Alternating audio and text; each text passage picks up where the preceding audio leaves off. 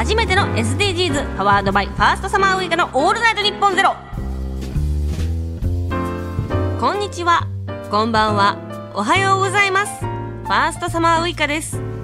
この番組は株式会社フジテレビジョン株式会社 BS フジそして株式会社日本放送のサンパ連動 SDGs プロジェクト楽しくアクション SDGs のキャンペーンアンバサダーに就任した私ファーストサマーウイカが今巷で話題の SDGs について皆さんと一緒に学んでいく番組。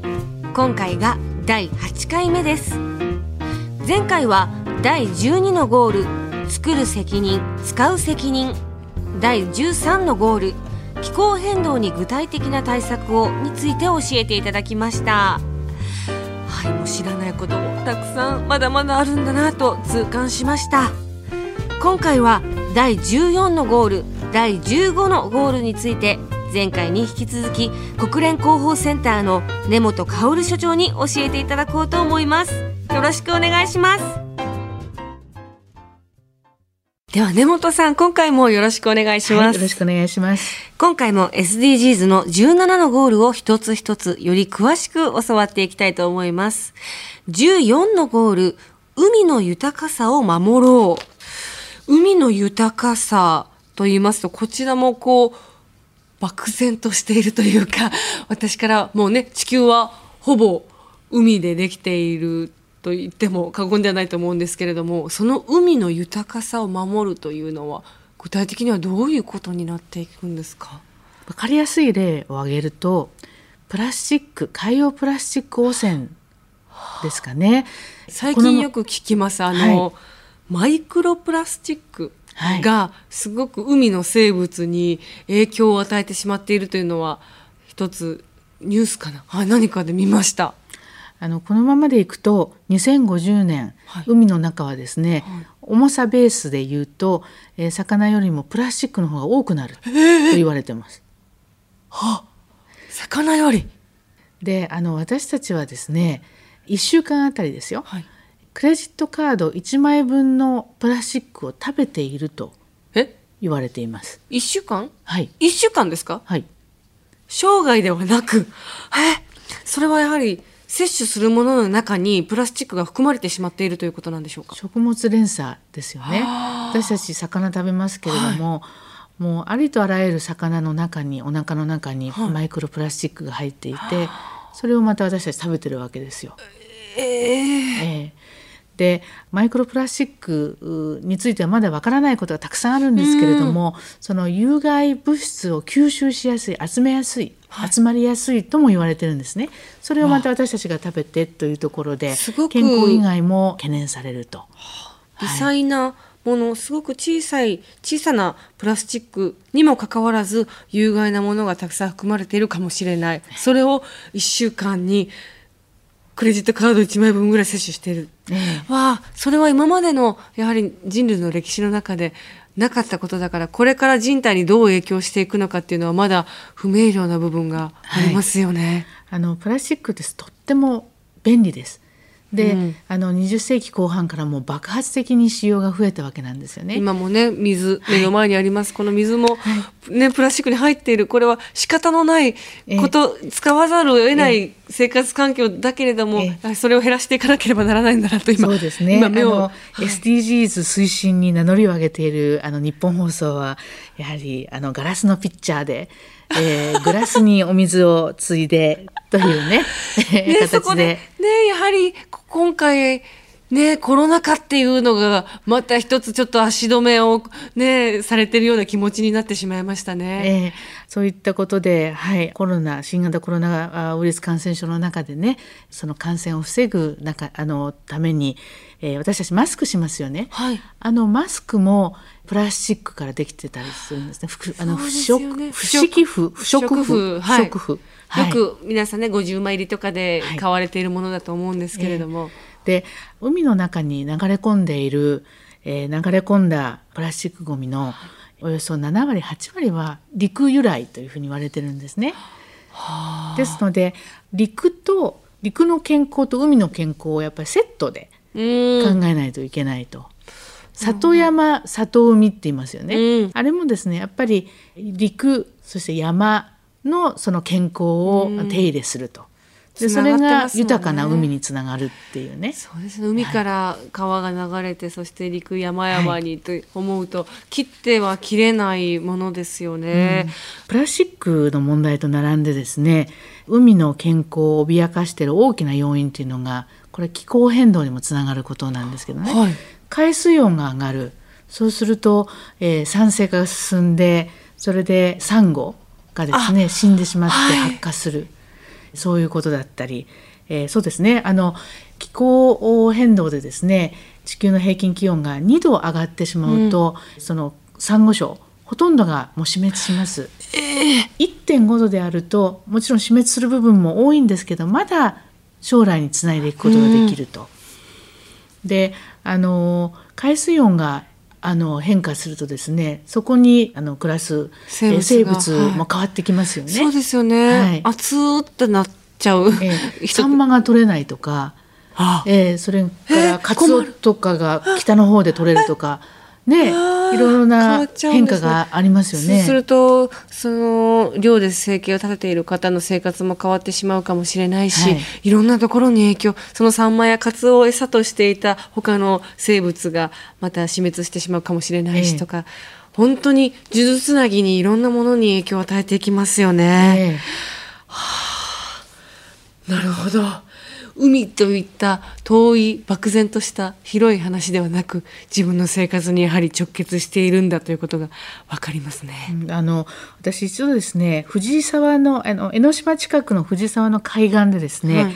ゴミ拾いレースをやったことがあるんですね。ゴミ拾いレース、ええあのゴミスポゴミっていうんですけども、えー何ゴミ拾いはスポーツだっていうねあのそれを競い合うんですか、はい。わあ。それでびっくりしたのが、えー日本の海岸はそんなにね大きなゴミは落ちてないんですけど、はい。目を凝らして見てみるともう辺り一面マイクロプラスチックが広がってるんですね。で、えー色鮮やかなですねピンクやああのオレンジ、はい。あの濃い青っていうようなね、えー小さなそのプラスチックの破片。それからもうおびただしく、広がってるんですよ。ええ。ちなみにそのスポゴミはい。ですか、どういうふうに競うんですか？何、ええその例えばこういうものを拾ったら何点とかね、あええ、そういう点数化されてタバコのそのフィルター部分だったら何点とかね。あええ、ちょっと面白そう。それとあと重量全体のねあの拾ったゴミの重量。たくさん拾った人が優勝するし拾ったことによって地球まあ環境にも優しいし、いいことしかないですね。あとあのすごく学びました。今ねその海洋プラスチックごゴミの問題どういうふうになってるのかっていうこと、何が落ちているのか。ええ。あのよくお話はしますけれども実際にやっぱり海岸を見てみると、ん。ああここまでひどくなってるんだとすごく再認識しました。ね東京とか都市部に住まれているとよりそういったものを日々日常的に目にすること少ないですからね、そういった催しがちょっと私行きたいです、スポゴミやりたいですね。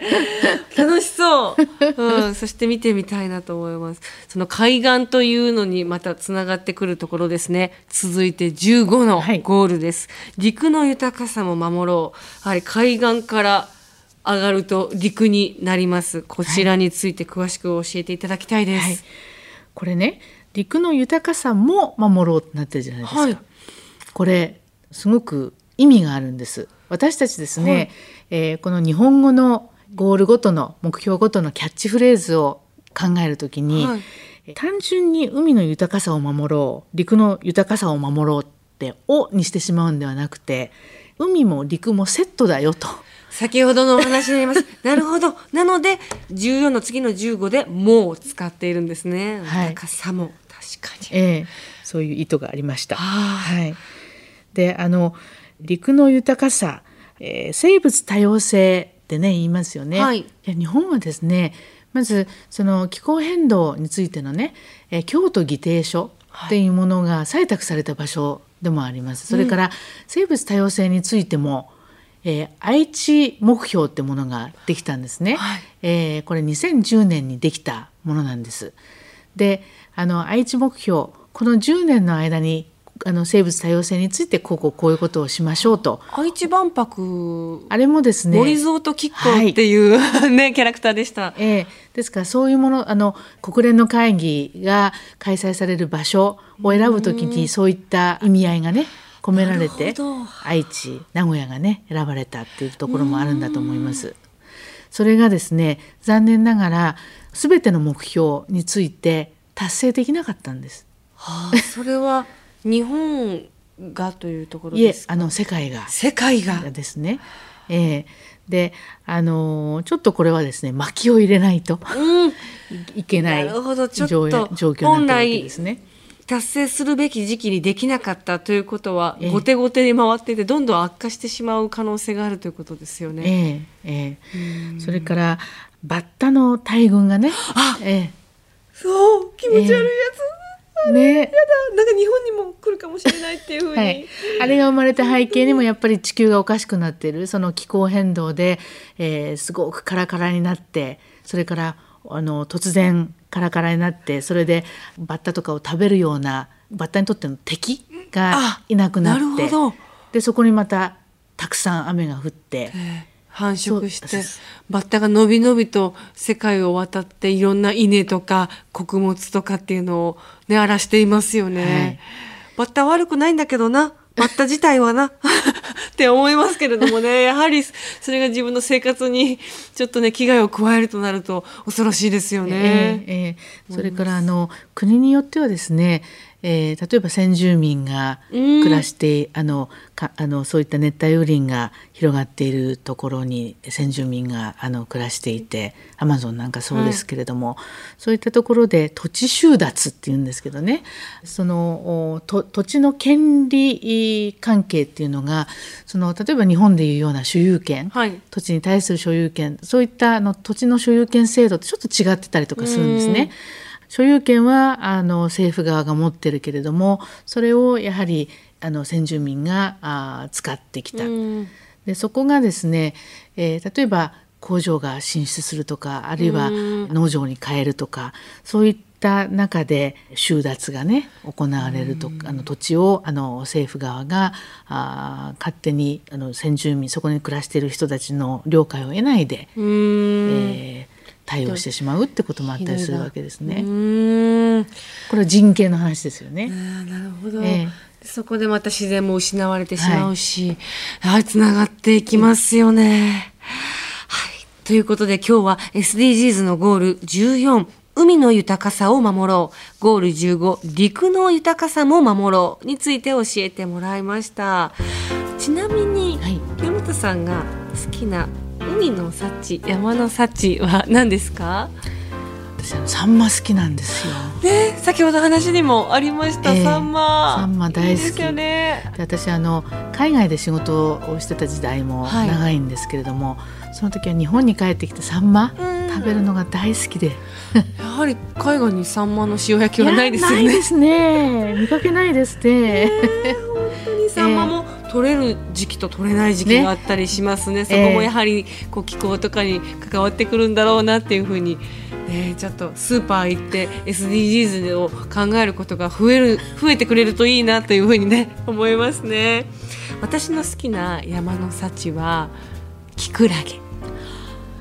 美味しいですよね。ねあんな不思議なもの海っぽいのに ね、えー、キノコだっていうところが私はよくふやかしてます。家で キクラゲあと最近、はい、あの、えー、干しキクラゲではなくて生キクラゲもよく売ってます、ね、売ってません？はい売ってます。ええ。ー、あれ美味しいですね。